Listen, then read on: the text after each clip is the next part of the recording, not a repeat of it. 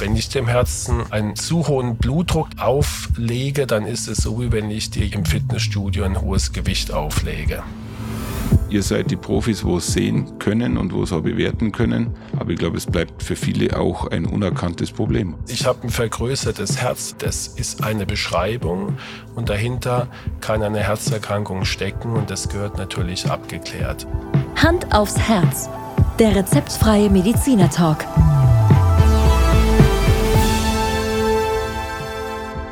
Hallo und herzlich willkommen bei Hand aufs Herz. Geschichten rund ums Herz mit professioneller Begleitung von Dr. Markus Knapp. Mein Name ist Thomas Krug und ich freue mich auf die heutige Folge. Thomas, hallo. Markus, grüß dich. Thomas, was haben wir heute auf dem Programm? Ja, wir haben heute äh, ein Thema, wovon ich eigentlich gar nicht weiß, dass das so ähm, ein Thema ist überhaupt. Wir unterhalten uns heute über das vergrößerte Herz und Tatsächlich habe ich das überhaupt nicht auf dem Schirm gehabt. Da bin ich jetzt mal gespannt, ob das tatsächlich auch für dich ein Thema ist. Ja, aber eine Herzvergrößerung, glaube ich, hast du ja sicherlich auf dem Schirm, also schon mal gehört. Vom Training her. Ähm, es, ist, ähm, es ist ja eigentlich, muss man sagen, keine Erkrankung, die wir jetzt da heute behandeln und abhandeln, sondern das ist ja eigentlich ein Laienausdruck. Insofern habe ich, habe ich den Titel für die Folge eigentlich für dich gewählt, weil, weil es ein typischer Laienausdruck ist. Ich habe ein vergrößertes Herz, ist keine Diagnose, sondern ist einfach eine Beschreibung. Und diese, diese Beschreibung oder dieser Verdacht oder diese Angst oder die Unsicherheit, die sehen wir sehr, sehr häufig bei uns in der Praxis und deswegen war die Idee, darüber mal eine Folge zu machen, weil sehr, sehr viele Patienten kommen tatsächlich mit der Überweisungsdiagnose vergrößertes Herz zum Beispiel im Röntgenbild. Mhm. Und, und viele Patienten berichten auch, mir hat mal vor Jahren ein Doktor gesagt, ich hätte ein zu großes Herz und wollen das abgeklärt haben. Also tatsächlich habe ich das große Herz nur in der Form auf dem Schirm, dass ich natürlich ein großes Herz habe für dich und für die Menschheit und für alle, genau. die um genau. mich rum sind. Aber ich glaube, das ist nicht das Thema heute. Kannst du mal definieren, wann man eigentlich von einem großen Herz spricht? Ich erinnere mich nur, dass wir relativ am Anfang unserer Podcast-Reihe auch mal über die Größe des Herzens gesprochen haben und du hast dann äh, die genau. Faust im Endeffekt so ein bisschen als Benchmark genommen. Genau, da gibt's natürlich eine sehr, sehr große Spannbreite, Männer, Frauen, Größe, Gewicht. Mhm. Deswegen mhm. fällt es einem schwer, eine einzige Zahl zu nennen. Es äh, gibt zwar auch wenn wir das so abmessen, das Herz, äh, machen wir das auch durchaus mal indexiert, das heißt bezogen auf, auf die Körperoberfläche. Aber mal ganz grob, wenn, wenn bei einem Mann von unserer Statur, also über 1,80, das Herz über 55 Millimeter geht in der Diastole, also da, wo es sich nicht zusammenzieht, mhm. sondern wo es weit wird, wo es mhm. groß wird, dann sprechen wir schon von einer, von einer Herzvergrößerung. Und das hat aber, wie gesagt, bei einer bei, bei Frauen würde ich mit 55 äh, ist die Ausnahme. Da gibt es auch, aber da würde ich auf alle Fälle schon von einem äh, zu großen Herz sprechen. Und ähm, ab 60 spätestens mhm. ist es dann wirklich ein deutlich vergrößertes Herz und auch in der Regel dann auch nicht äh, gesund.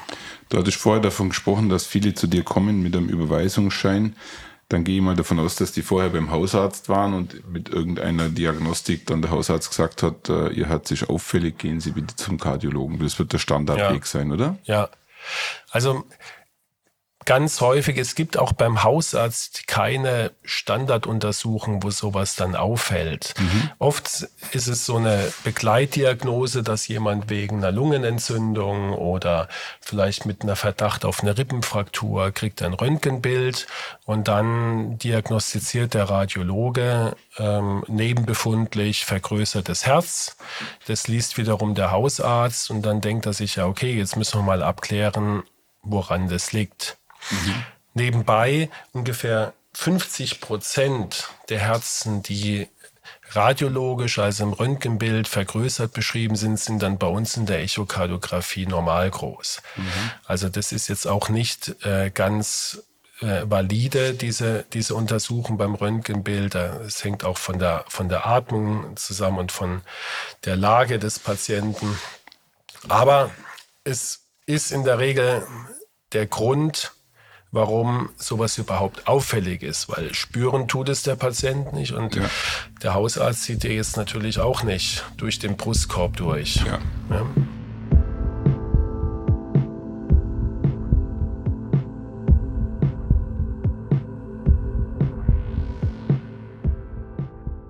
Welche unterschiedlichen Vergrößerungen gibt es denn dann überhaupt am Herz, jetzt mal so platt gefragt? Also ähm, die, die Herzvergrößerung ist im Grunde genommen immer durch zwei Faktoren gekennzeichnet. Und die können wir jetzt ja gerade mal durchsprechen, weil das hat, führt zwar beides zu, zu dem Phänomen, was wir eben schon besprochen haben, aber die Gründe und auch die, die Pathophysiologie, also das, das Krankmachende, die krankmachende Ursache ist komplett unterschiedlich. Der erste Grund ist die sogenannte Hypertrophie. Mhm.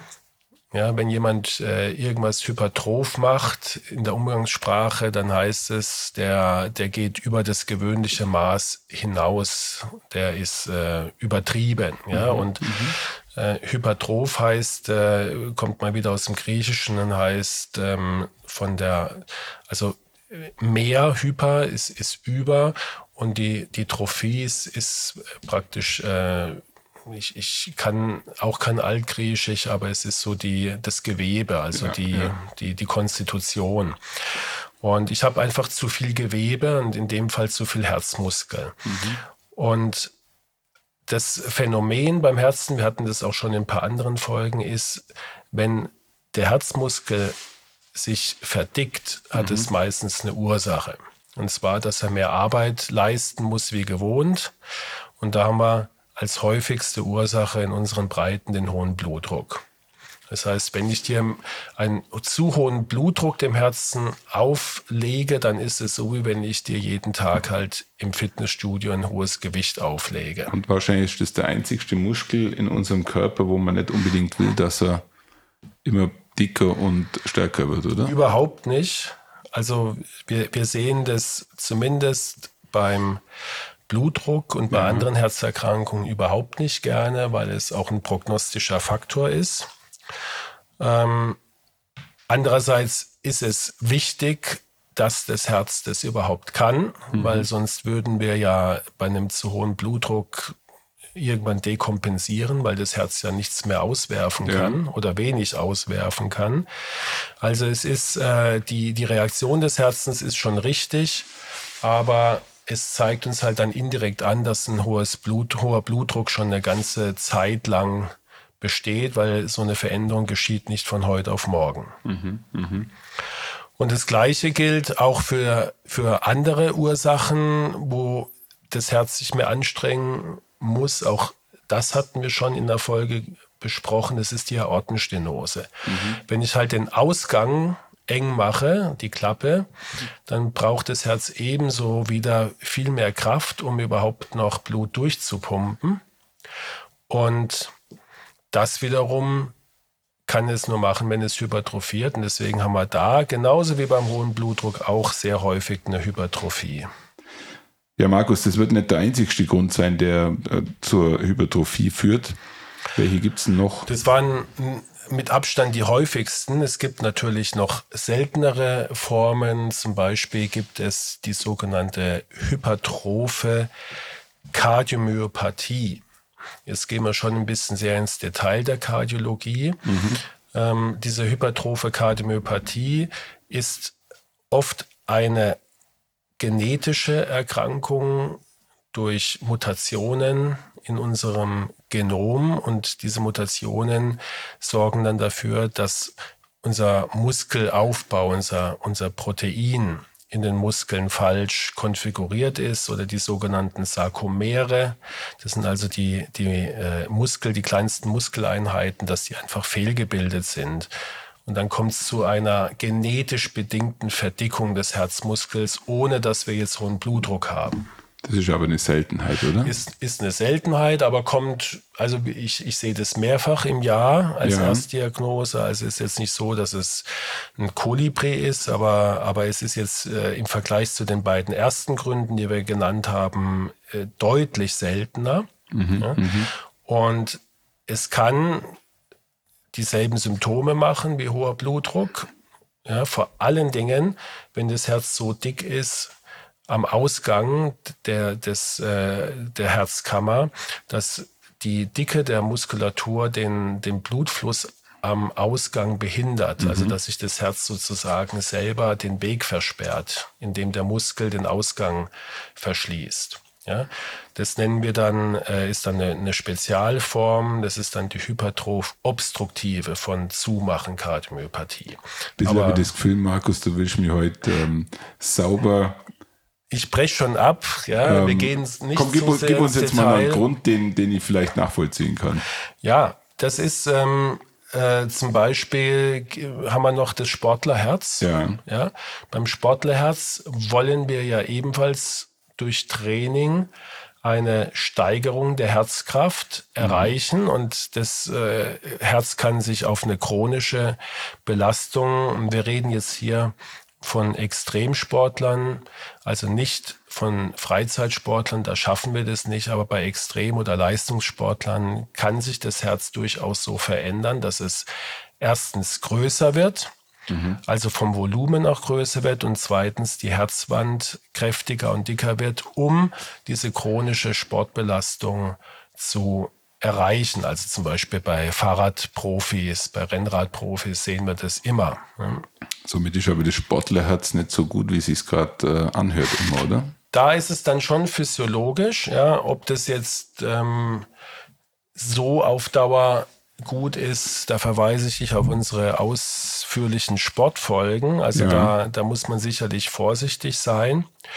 Und was halt für uns als Ärzte sehr schwierig ist zu unterscheiden, ist es die Veränderung jetzt bei einem Sportler durch mhm. viel Training oder hat er vielleicht doch eine angeborene Herzmuskelerkrankung oder hat er einen hohen Blutdruck, der nicht mhm. entdeckt ist. Ja, das letztere kriegt man relativ leicht raus, aber wir haben natürlich viele oder immer mal wieder Patienten, die machen relativ viel Sport, die mhm. könnten also durchaus ein Sportlerherz haben, ähm, sie könnten aber auch eine genetische Herzmuskelerkrankung haben. Und beides mhm. macht im, im Ultraschall oft das gleiche Bild.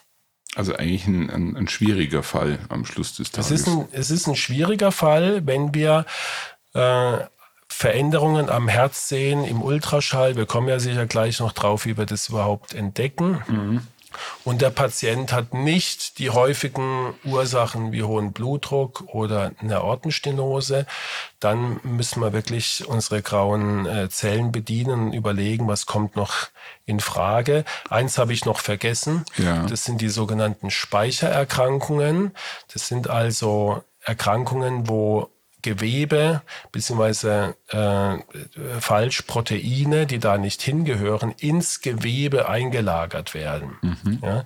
Und da ist mit das häufigste, da werden wir auch nochmal eine spezielle Folge machen, weil es eine sehr interessante Erkrankung ist, äh, werden wir die Amyloidose als Spezialfall da nochmal besprechen. Mhm.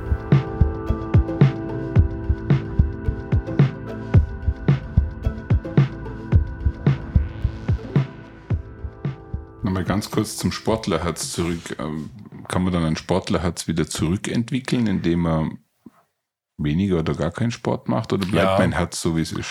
Nein, das, das entwickelt sich dann in der Regel wieder zurück.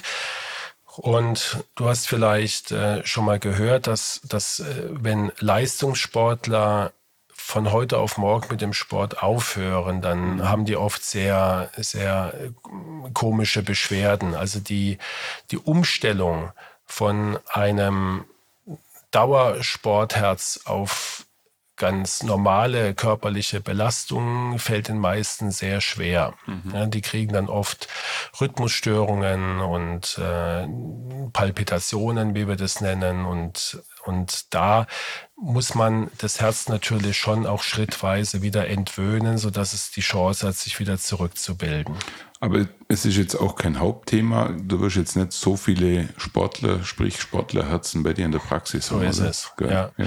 Es, ist, es ist eine Ausnahme, mhm. ja, und ich werde immer auch schon hellhörig, auch dann, wenn jemand kommt und sagt, mir hat mal jemand gesagt, ich habe ein Sportlerherz mhm. und ähm, die, die richtigen Profis, die dafür in Frage kämen, die sind ja oft dann in Spezialambulanzen schon eingebunden. Die, die werden also äh, sportmedizinisch ja sehr intensiv betreut. Die sehe ich hier im Alltag, in meiner Praxis mhm. gar nicht. Ja, sodass äh, ein klassisches Sportlerherz bei mir sehr selten ist.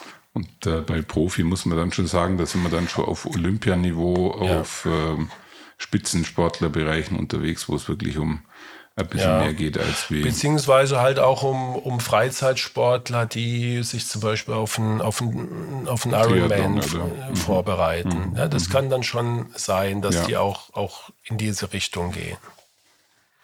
Gibt es noch einen äh, Grund für die äh, Hypertrophie? Es gäbe noch klein, also zahlreiche, äh, sehr seltene Ursachen, aber ich glaube, da würde ich jetzt ungern drauf eingehen, weil das ist nicht relevant und, und mhm. äh, verwirrt nur. Kommen wir lieber mal zur, zum zweiten Grund ja. für das vergrößerte Herz. Also du musst dir vorstellen, dass wenn ich ein, ein hypertrophiertes Herz habe, das Herz als solches, wenn ich es jetzt ausmesse, gar nicht so furchtbar vergrößert ist, sondern vor allen Dingen der Herzmuskel. Mhm. Ja, und dadurch kann es aber auch im Röntgenbild vergrößert wirken. Bei der zweiten Form, da reden wir von der sogenannten Dilatation. Äh, dilatiert heißt aufgeweitet. Mhm. Und da haben wir im Gegensatz zur Hypertrophie völlig normale Herzmuskeldicke, aber das Volumen vom linken Ventrikel ist oft deutlich zu groß, manchmal auch vom rechten. Also da haben wir dann so Innenvolumen von über 60 Millimeter zum Beispiel. Mhm. Und das nennen wir dann die Dilatation. Da haben wir sehr, sehr häufig als Ursache die sogenannten Kardiomyopathien, was nichts anderes heißt wie Herzmuskelerkrankungen, die zu einer ja, Dilatation führen aufgrund einer Muskelschwäche, die meistens auch genetisch ist. Das heißt, mhm. Patienten bekommen das in ihren Genen mit, tritt dann familiär gehäuft auf. Aber es gibt durchaus auch erworbene Formen, zum Beispiel der Klassiker, den wir auch sehr häufig sehen, sind Herzklappenfehler. Mhm die nicht behandelt worden sind über Jahrzehnte und durch eine chronische Überlastung des Herzens muss das Herz dann so reagieren, dass es größer wird, um überhaupt mit diesem Blutvolumen klarzukommen. Und auch da, wie du dir denken kannst, haben wir wieder eine Situation, die das Herz zwar richtig macht, aber ja. insgesamt für den Organismus und für das Herz sehr schädlich ist.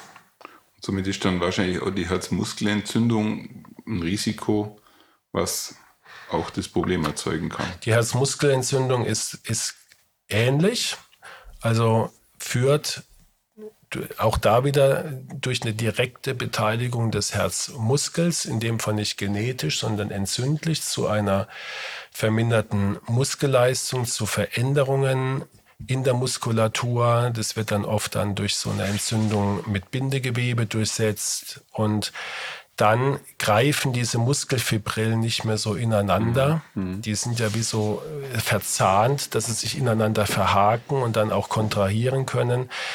Und ich sage immer zu den Patienten, es ist wie ein Expander, den man überdehnt hat. Irgendwann ist, ist das Herz ja. so ausgelatscht, äh, auf salopp gesagt, dass wir, dass wir einfach selbst unter Therapie das nicht mehr rückgängig machen können. Haben dann eigentlich irgendwelche Suchtmittel auch einen negativen Einfluss oder können einen negativen Einfluss haben? Genau, zum Beispiel Alkohol ähm, ist selten. Da muss jemand schon sehr, sehr viel Alkohol trinken, äh, um sein Herz so nachhaltig zu schädigen, aber es gibt es. und auch gewisse Mangelernährung, Mangelkrankheiten, Proteinmangelernährung kann eine seltene Ursache sein. Mhm. Sehen wir in Entwicklungsländern durchaus mal. Aber auch da bewegen wir uns wieder auf den, auf, auf, bei den seltenen Erkrankungen. Also das häufigste sind wirklich die, die Muskelerkrankungen durch Genetik oder Entzündung oder nicht oder schlecht therapierte Herzklappenfehler.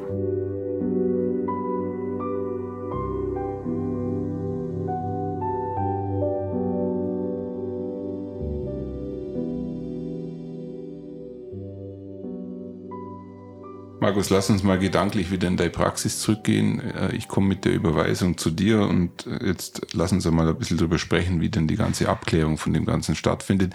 Für mich hört sich ein bisschen mechanisch an. Ich glaube, das ist viel Messen und, und Grenzwerte betrachten, um daraus irgendwelche Schlüsse zu ziehen. Aber lass uns doch einfach mal das kurz miteinander ja, besprechen. Also bei diesem Verdacht, ohne dass wir einen Patienten überhaupt untersucht haben, fragen wir natürlich erstmal, nach der Vorgeschichte. Wir fragen, gibt es Herzerkrankungen in der Familie? Wenn jemand sagt, bei mir sind vier äh, Geschwister, haben ebenfalls ein zu großes Herz und, und sind herzkrank und Herzinsuffizienz, dann muss man das sofort ernst nehmen. Wir fragen, ob äh, wie der Blutdruck in der Vorgeschichte ist, ob wir sehen, nimmt er Medikamente ein. Und das gibt uns ja alles schon mal Hinweise, wohin die Sache läuft. Da kommen die die, das Alter äh, des Patienten spielt da mit rein natürlich und vor allen Dingen auch die Beschwerden. Hat jemand eine, eine Atemnot dabei, eine massive, oder ist er eigentlich komplett beschwerdefrei? Mhm. Das sind so alle Sachen, die, die wir in der Vorbereitung machen, wie übrigens bei jedem Gespräch. Also das ist ja, wer unseren Podcast verfolgt, immer das Gleiche. Ja, ja. Immer erst das Gespräch, die Vorgeschichte.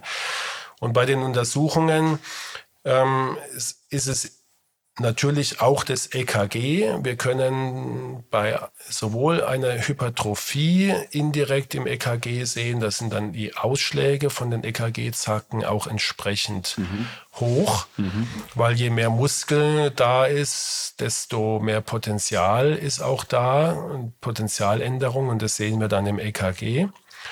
Und bei den dilatativen Formen, da sehen wir oft äh, Blockbilder im EKG. Also da, das gibt uns Hinweise, ohne dass wir damit eine Diagnose stellen können. Mhm. Richtig abklären tun wir es dann mit unserer guten, bewährten Echokardiographie. Da sehen wir sowohl die Größe des Herzens, können es ausmessen, können es in Relation stellen und können natürlich sofort auch sehen, haben wir eine Hypertrophie, ist der Herzmuskel zu dick, das können wir ausmessen. Oder haben wir eine dilatative Form der Herzvergrößerung, ist einfach der Ventrikel zu weit. Und dann geht es natürlich weiter, dass wir sehen, haben wir eine Aortenstenose, haben wir einen nicht reparierten Herzklappenfehler, oder haben wir einen Erguss noch dabei, was auf eine Entzündung schließen mhm. würde? Das sind dann differentialdiagnostische Maßnahmen, die wir mit dem Ultraschall äh, sehr gut sehen. Und äh, ist dann MRT auch noch notwendig? Und MRT ist heutzutage immer mehr eine ja, Untersuchung, die die Echokardiographie ergänzt. Mhm. Wir brauchen es nicht bei jedem Patienten, aber gerade bei unklaren Befunden, vor allen Dingen bei den Speichererkrankungen, wo wir dann in der, in der nächsten oder übernächsten Folge sicherlich nochmal einen Exkurs machen werden. Da ist das MRT dem Echo überlegen. Leider natürlich nicht, was die Verfügbarkeit anbelangt. Ja, ja. Da gibt es einen Engpass, deswegen muss man sich gut überlegen. Bei der normalen Untersuchung beim normalen Hypertroph, hypertrophen Herz mit, äh, sage ich jetzt mal, hohem Blutdruck brauche ich das MRT natürlich nicht. Mhm. Aber dann, wenn ich keine Ursache dafür im Ultraschall erkennen kann oder ähm, diese, die Ursache das nicht hinreichend erklärt, dann kommt das MRT zum Zuge und auch andere Sachen, die wir noch in petto haben, natürlich Labordiagnostik, dass wir sehen können, haben wir eine Herzschwäche, da gibt es da ein Herzschwächewert haben wir auch schon mal besprochen, den sogenannten BNP-Wert, der mhm. uns dann sagt, ist das Herz belastet oder nicht. Ähm, wir machen Langzeitblutdruck, um zu gucken, hat der Patient nicht doch eine Hypertonie. Und wir können das große Feld der genetischen Diagnostik aufmachen, dass man also für einen, Gendefekt im Blut nachweisen kann. Da gibt es für zahlreiche Erkrankungen schon ganz häufige Gendefekte, die man jetzt im Labor nachweisen kann. Aber das natürlich alles nur, wenn wir einen hinreichenden Verdacht haben. Markus, darf ich dich nochmal kurz zum Thema Hausarzt fragen, weil das äh, interessiert mich jetzt gerade noch. Die erste Abklärung macht dann der Hausarzt, wenn ich es richtig verstehe, per Ultraschall und kann rudimentär feststellen, ob das Herz vergrößert ist oder nicht? Oder wie, wie läuft es beim Hausarzt ab? Der, Haus, der Hausarzt äh, macht in der Regel kein Ultraschall vom Herzen. Das ist ja äh, Domäne der Kardiologen. Ja, ja. ja, und es gibt ganz selten Hausärzte, die das auch in der Ausbildung gelernt haben. Okay. Aber so ein Gerät ist teuer. In der Regel finden wir das in der Hausarztpraxis nicht. Sondern der Hausarzt, ähm, wie wir es vorhin gesagt haben, hat eine Verdachtsdiagnose, zum Beispiel anhand eines Röntgenbildes, ja, okay. wo er eine Information bekommen hat, da ist eine Herzvergrößerung da oder ein CT oder eine andere Bildgebung, die stattgefunden hat. Und wie gesagt, er kann ja, er hat keinen Röntgenblick. Ja, manchmal sieht er auch ein komisches EKG, also eine Hypertrophie im EKG, was ich vorhin äh, ja. erwähnt habe. Auch dann schickt er. Aber im Grunde geht es wirklich da immer nur um eine Verdachtsdiagnose. Mir geht es da darum, ob das vergrößerte Herz dann oft auch unerkannt bleibt, weil ja klar, weil ihr seid die Profis, wo es sehen können und wo es auch bewerten können. Und davor braucht man ein bisschen Glück, glaube ich. Um, also klar, ja. wenn ihr Probleme habt, dann, dann fängt man das Untersuchen an, dann wirst du das relativ schnell feststellen. Aber ich glaube, es bleibt für viele auch ein unerkanntes Problem, oder? Bis es halt irgendwann Beschwerden ja, macht. Ja, ja, und, und bei einer Ursache, also einer Krankheitsursache, mhm. äh, eine Krankheit, die ein vergrößertes Herz erzeugt, macht früher oder später Beschwerden. Mhm. Also so ganz unerkannt kann es eigentlich nicht ein Leben lang bleiben. Ähm, und von daher sehen wir die Patienten irgendwann. Aber das dass wir, wir jetzt ein, ein vergrößertes Herz haben von, von Geburt an und es fällt nie auf, weil wir nie zum Kardiologen gehen, das halte ich für fast okay. ausgeschlossen. Also Irgendwann kommt es raus. Es ist kein Vorsorgeuntersuchungsmechanismus notwendig. Nein. Ja.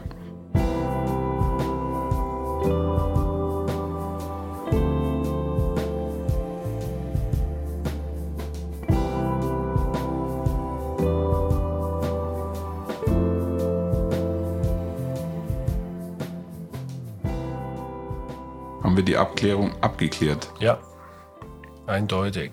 Ja. Sind wir dann schon äh, bei dem vergrößerten Herz Richtung Ende unterwegs? Ja, weil ich denke, jetzt auf die Therapie einzugehen, ja. das wär, würde sehr, sehr lange Zeit benötigen und, und die haben wir ja in den Unterfolgen auch, auch schon mehrfach angesprochen, mhm. sei es was den Blutdruck anbelangt, die Aortenstenose die Herzschwäche, gell? Das kann man alles in unseren Folgen nachhören, äh, wenn es um die Therapie geht. Und heute ging es ja um das Phänomen. Ja. Und mir ging es, wie gesagt, darum, dass man von dem, von dem, ja, Satz, ich habe ein vergrößertes Herz, dass man davon weggeht und sagt, das ist eine Beschreibung und dahinter kann eine Herzerkrankung stecken und das gehört natürlich abgeklärt. Und andererseits aber auch wieder, dass die Botschaft, dass sehr viele Menschen mit dieser Verdachtsdiagnose aufgrund eines Zufallsbefundes in die Praxis kommen und sich dann im Ultraschall herausstellt, dass alles in Ordnung ist. Mhm. Ich kann an der Stelle eigentlich auch nochmal die Empfehlung aussprechen, die EKG-Folge anzuhören, an die habe ich mich äh, sehr lange erinnert, weil sie sehr intensiv und sehr interessant war, auch in der Art und Weise, was aus dem EKG alles rausgelesen werden kann und was ihr vor allem alles rauslesen. Das ging ja sogar in die Vergangenheit. Ja. Ähm, also wirklich eine sehr spannende Folge.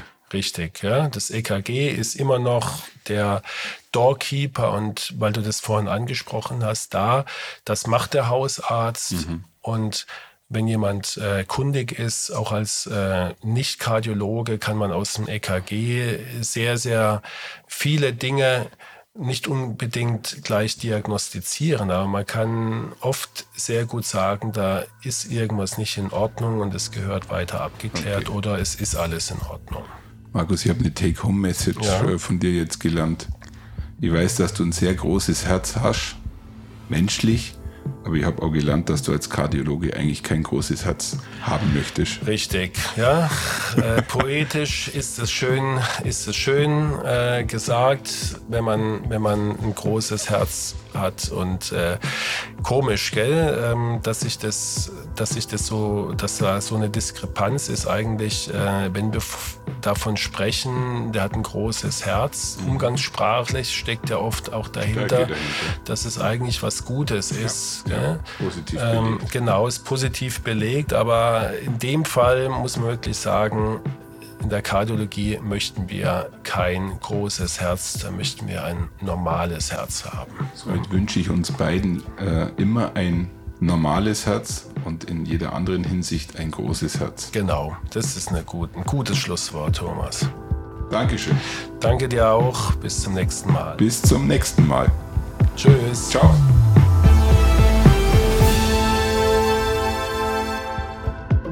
Schauen Sie mal bei uns vorbei unter www.handaufsherz-podcast.de und bleiben Sie immer über uns auf dem Laufenden auf unserem Instagram-Account. Hand aufs Herz, Ihr rezeptfreier Mediziner-Talk rund ums Thema Herzgesundheit.